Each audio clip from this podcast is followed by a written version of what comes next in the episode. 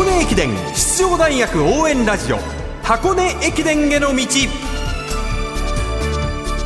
駒澤大学が出雲全日本を制し史上5校目の3冠を1月2日3日の箱根で虎視眈々と狙っています。打倒駒澤を掲げるライバル校との激突がもう今から楽しみで仕方ありません。学生三大駅伝すべてを実況中継する文化放送ではこの箱根駅伝への道でクライマックスとなる箱根駅伝に向けて奮闘するチームを応援紹介しています。文化放送斉藤和美です。そしてこんばんは箱根駅伝の道ナビゲーターの柏原理です。よろしくお願いいたします。よろしくお願いします。いよいよ明日箱根駅伝に出場する21チームのエントリーメンバーが発表となります有力選手がね外れるっていうサプライズがないことを祈るばかりです嫌なサプライズですよね。ただ新人選手が入るサプライズもあってほしいなと思うこう引きこもごもというか、はい我々メディアもですねはい。すごい気が気じゃない一日がやってくるわけですけどもまあ同時にですね記者発表会で各チームの監督さんがどんな表情しているのかも非常に注目していきた。い。なそれが毎年12月10日なんですよ、ね、柳です。そこで命運が決まる選手がいるわけですからね、その16名に入らないと本番まず走れないわけですからね、その記者発表会前夜となる今日はディフェンディングチャンピオン青山学院原進監督の声をお聞きください。青山学院恒例となっています。先週土曜日千葉県富津で行われている選抜合宿にお邪魔して私斉藤がマイクを向けました。どうぞ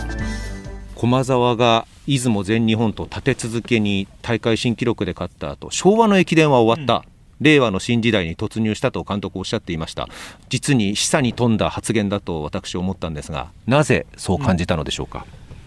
昭和の駅伝いわゆるスポーツ文化をある種変えようと思って私は青山学院大学の駅伝部の監督に就任しました。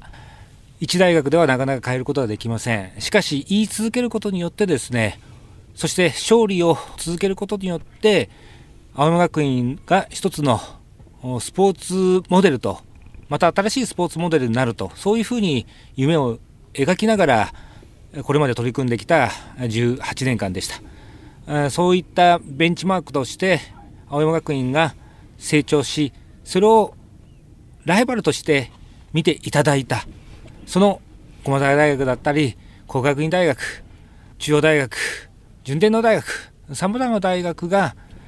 組織マネジメントは随分変わったと思うんですよね。まあ、そういう意味合いで昭和の駅伝スタイルはもう変わったんだと。新しい時代に我々だけが突入したんではなくて多くの関東の大学チームが舵を切ってきたかなと、そういうふうに感じたこの出雲全日本大学駅伝ですね。うん。じゃあ青山学院は勝つことはできなかったですけど今の原さんの言葉を聞いているとなんか感慨深げに思ってしまいます、いかがですか？私はですね箱根駅伝当然勝たなければ大きな発言はできませんしやはり評価もいただけないと思います。おかげさまで三大駅伝12冠箱根駅伝6勝した監督としてですねただ勝つだけを求めるんではなくて大学スポーツ全体アマチュアスポーツ全体の発展に寄与したいとそんな思いの中で今取り組んでるわけなんですねそんな中で今年出雲全日本と負けはしましたけれども多くのスポーツマネジメントスタイルが変わったことに対してはですね我々がやってきたことは決してマイナスではなかったんだなと。我々のチームも成長してますし他の大学も成長している。またその他の大学の成長を見てですね我々もさらに成長しなければいけないということである種ウィンウィンの世界の中でですね、まあ、これからも頑張っていきたいという、まあ、火がまたついたかなというような状況ですかね。でやはり勝たなければうん。監督も楽しくないということをおっしゃっていたと思います、その中で例えば駒澤や国学院に勝つために、こうなんか練習法を変えたりというのはうん。今回あるんですか、箱根に向けて。これはベースはですね、まあ、ここ10年間常に学生三大駅伝で、うん、トップ争いをしていますので、はい。そのベースとなる練習ノウハウというのを根本的に変えるつもりは今のところはありません。えそれをベースにですね多少なりともアレンジはしております。そして結果として学生たちが成長し練習質負荷ともにですね上げることができているっていうところは、まあ、結果としていい練習ができてるっていうことになるんですけども大枠の組み立て方というものはそれほど変えてはいません。ただ指導者の私がですね学生との向き合う距離感というのはですねここ数年徐々に距離を置いたスタイルは取ってますね。でないとそもそも論で言えば大学スポーツというのは自ら考え行動する学生自らが運営していくっていうのが僕は大前提にあるべきだと思うんですね。それがなぜか箱根駅伝というものが非常にスーパーコンテンツになる中で勝利をより求められる世界になってきてる。より大人が介在しているというところにですね大学スポーツのあるべき姿に対する危機感を一方で感じているところもあるんですよね。だからそこのマネジメントの出し引きそこはまあ日々悩むところなんですけどもまあおかげさまで12冠してるというアドバンテージはあるので次なる進化をさせていきたいと。で自ら考え行動するというようなマネジメントスタイル結構難しいんですよ。でも定着した暁にはですねあっと驚く走りができてくるんだと僕は思いますね。うん今回の富津合宿選手25名が参加ということでよろしいんでしょうか、そうですねあの私どものマネジメントとしまして登録されるであろう16名だけで合宿を望むんではなくて、はい、やっぱりこの合宿って強くなるタイミングなんですね。ですから25人連れてきてます、はい、特に1年生、2年生はやっぱり来年度、はい、この合宿を経験することによって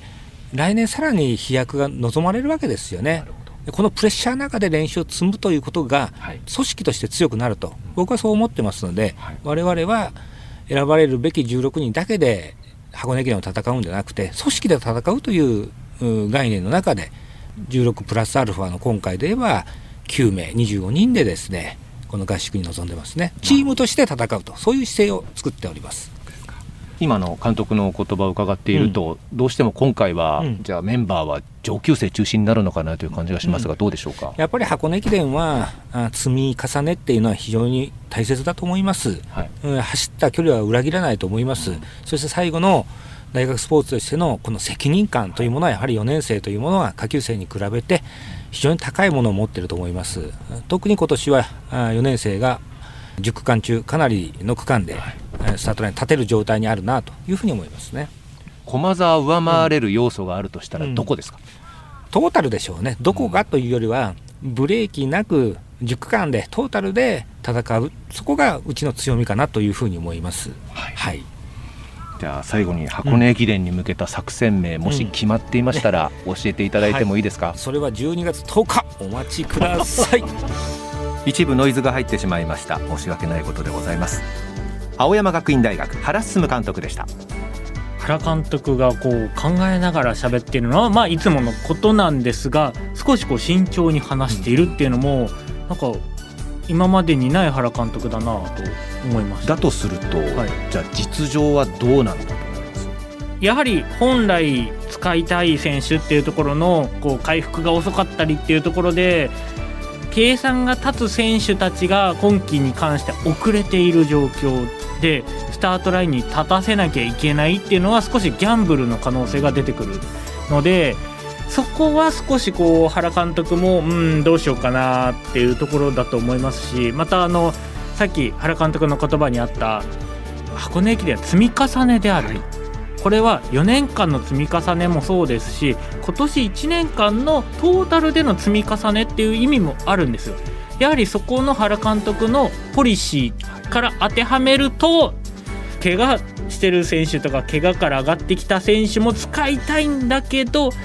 やシーズン一緒にこうずっと耐えてた選手たちを使うかどうかっていうところの多分悩みとかがいろんな形で出てきたんだと。剣道将来を期して臨む1月2日3日だと思うんですけれども、うん、どうなるんでしょうね。今夜柏原隆二さんと箱根駅伝前回王者青山学院大学の特集をお届けしました。ありがとうございました。ありがとうございました